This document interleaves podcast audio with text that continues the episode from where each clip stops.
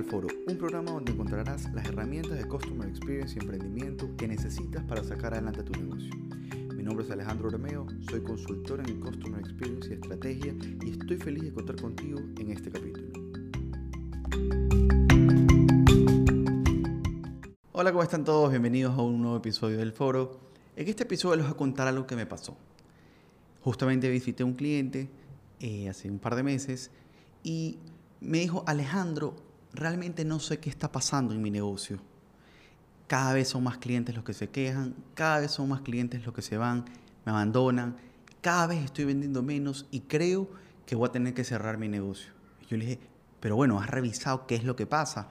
Sí, me dice, entreno a la gente, capacito a todos, trato de, de trabajar en ellos, me enfoco en los detalles, reviso muchísima información y entonces no logro determinar qué es realmente lo que pasa. ¿Me crees que me puedes ayudar? Le digo, mira, por supuesto que te puedo ayudar. ¿Qué vamos a hacer? Vamos a realizar un mystery shopper en tu hotel y vamos a poder conocer algunas novedades que nos pasan.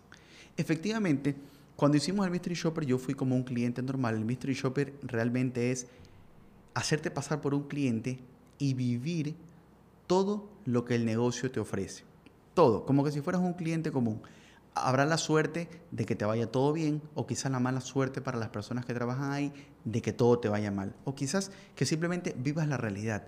Pero esto es un poco el mystery shopper. Entonces, mi recomendación es que todos los negocios tengan un mystery shopper, varios mystery shopper al año, para que realmente la experiencia que ustedes ofrecen se mantenga en el tiempo.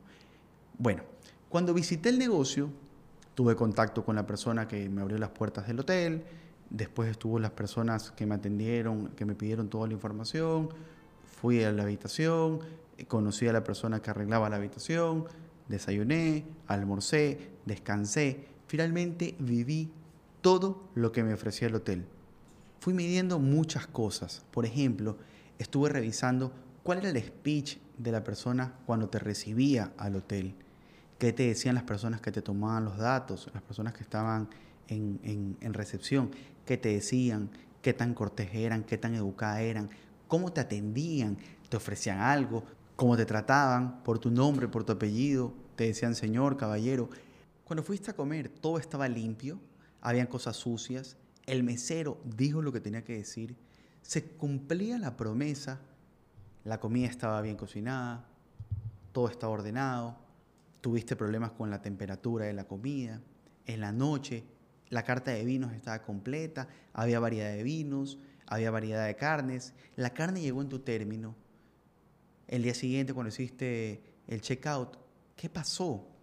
¿Te agradecieron?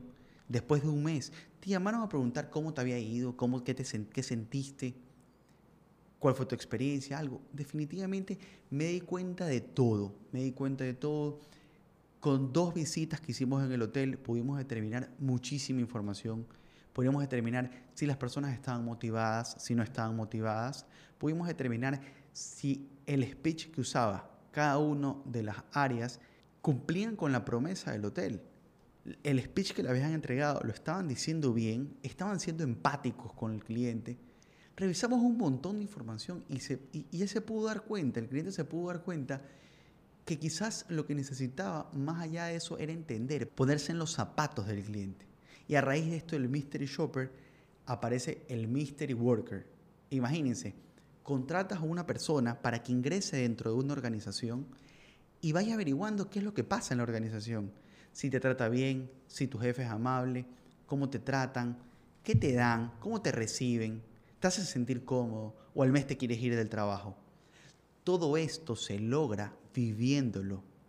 Que alguien lo viva, que alguien lo comente, que alguien pueda comprender qué es lo que pasó y por qué pasó, que alguien busque alguna solución. El Mystery Shopper nos puede dar muchísimo, muchísima información para poder mejorar nuestro negocio, para poder corregir cosas que de cierta manera hemos pensado que no se pueden corregir o hemos pensado que hemos hecho todo lo necesario para que eso se corrija.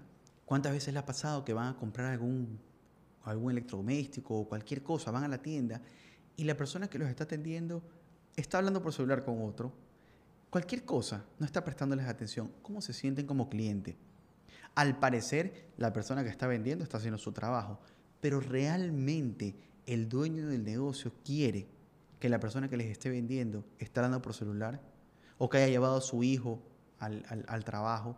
Hay muchas variables que solo vamos a poder determinarlas en un Mystery Shopper. Se las recomiendo, es una herramienta que les va a ayudar muchísimo, es una herramienta que les va a dar muchos, insumos para que puedan tomar una decisión correcta.